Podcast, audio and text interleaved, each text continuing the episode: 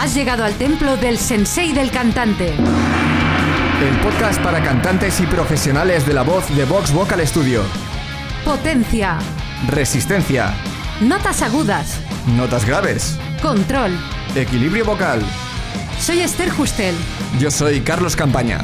Si quieres saber más sobre la voz, visita nuestro blog en vtvs.es barra blog. Cantar con más volumen o cantar más fuerte es algo poco intuitivo en un primer lugar. En parte porque parece lógico que te tenga que costar más y que debas realizar un esfuerzo mayor, y en parte porque ves sufrir a muchos cantantes famosos, especialmente en las notas potentes. Pero este es uno de los puntos donde el trabajo y la paciencia más te van a recompensar, aunque es igual de importante saber qué camino debes seguir para conseguirlo. Y es precisamente eso lo que quiero hacer en este episodio orientarte lo mejor posible para que puedas cantar más fuerte sin hacerte daño. Porque primero hay que entender los peligros.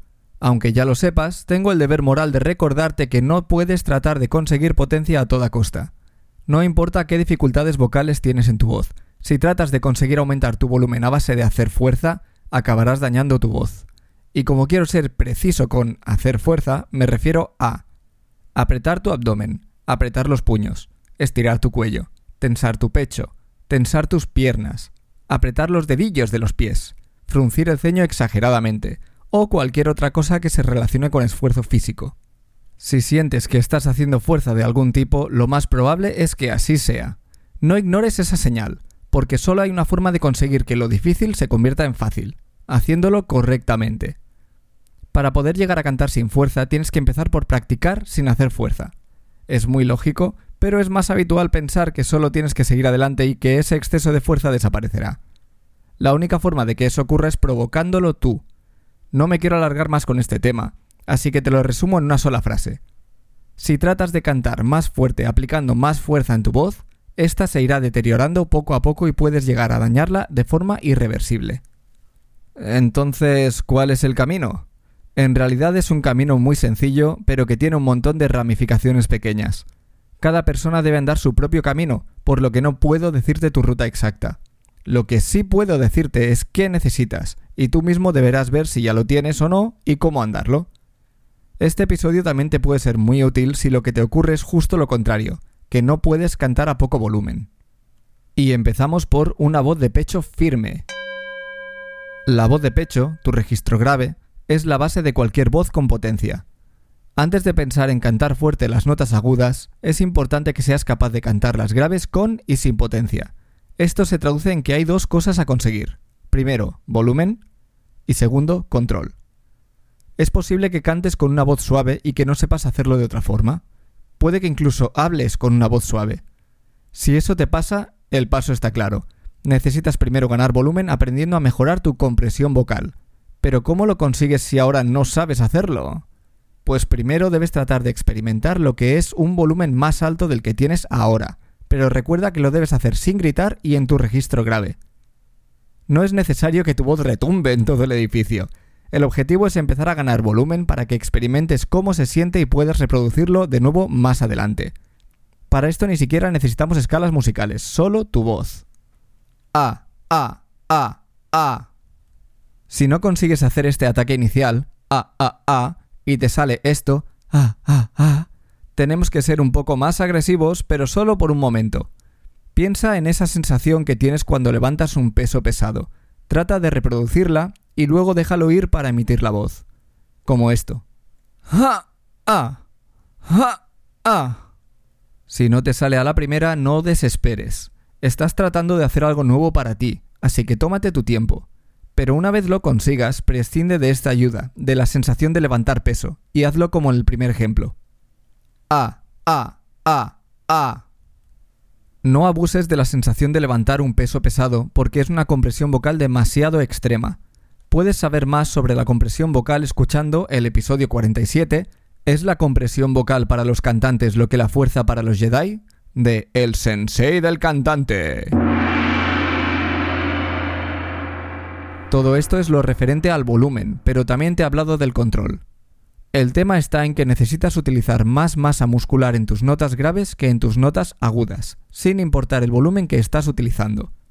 Por eso, no solo necesitas la habilidad de tener un volumen fuerte en tus notas graves, sino que también tienes que tener la habilidad de controlarlo y reducirlo a voluntad.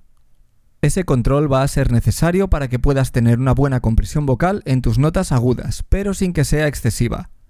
Es un problema muy difícil de resolver, pero recuerda, la única forma de que mejores es tratando de hacerlo mejor, en vez de repetir los mismos errores una y otra vez. Lo cual me lleva al siguiente punto. No sobrepasar nunca los límites actuales. Debes ser muy consciente del mínimo y máximo volumen que puedes utilizar en tu voz. Si sobrepasas demasiado cualquiera de esos dos límites, tu voz no va a tener ocasión de aprender a vivir en ellos y así poder ampliarlos. Pongamos por ejemplo que te es imposible cantar notas agudas a un volumen medio bajo, a no ser que sea con falsete. Aunque hacer esas notas con falsete es mejor que gritarlas y normalmente es el primer paso que debes dar, si siempre las haces así, nunca vas a conseguir aumentar el volumen. Al final, llega el momento en el que debes empezar a ganar volumen de forma controlada. En este caso te va a venir muy bien buscar ese mínimo de volumen en el que no utilizas falsete, pero tampoco estás gritando. Seguro que sentirás incomodidad, sentirás el esfuerzo físico y te costará hacerlo, pero la idea es que puedas ir bajando la intensidad cada vez más. De esta forma, puedes aprender a reducir la masa muscular de tus cuerdas vocales y la presión de aire que utilizas, a pesar de toda la tensión que puedas tener. Por supuesto, no hagas el loco e ignores justo eso, las tensiones extra de tu cuerpo, porque no estoy diciendo que sea correcto que estén ahí. Estoy diciendo que este puede ser un buen primer paso para que puedas cantar esas notas con menos volumen pero sin utilizar falsete, y que a partir de ahí puedas ir eliminando esas tensiones extra, si por el contrario lo que te pasa es que no tienes nada de volumen, tendrás que hacer justo lo contrario. Encontrar ese máximo de volumen en el que tu voz esté cómoda y no llegues a gritar. Una vez encuentres esos límites, tienes que tratar de ir tocándolos poco a poco, subiendo y bajando el volumen con cuidado, para ir acostumbrándote a todas las intensidades sin añadir tensión.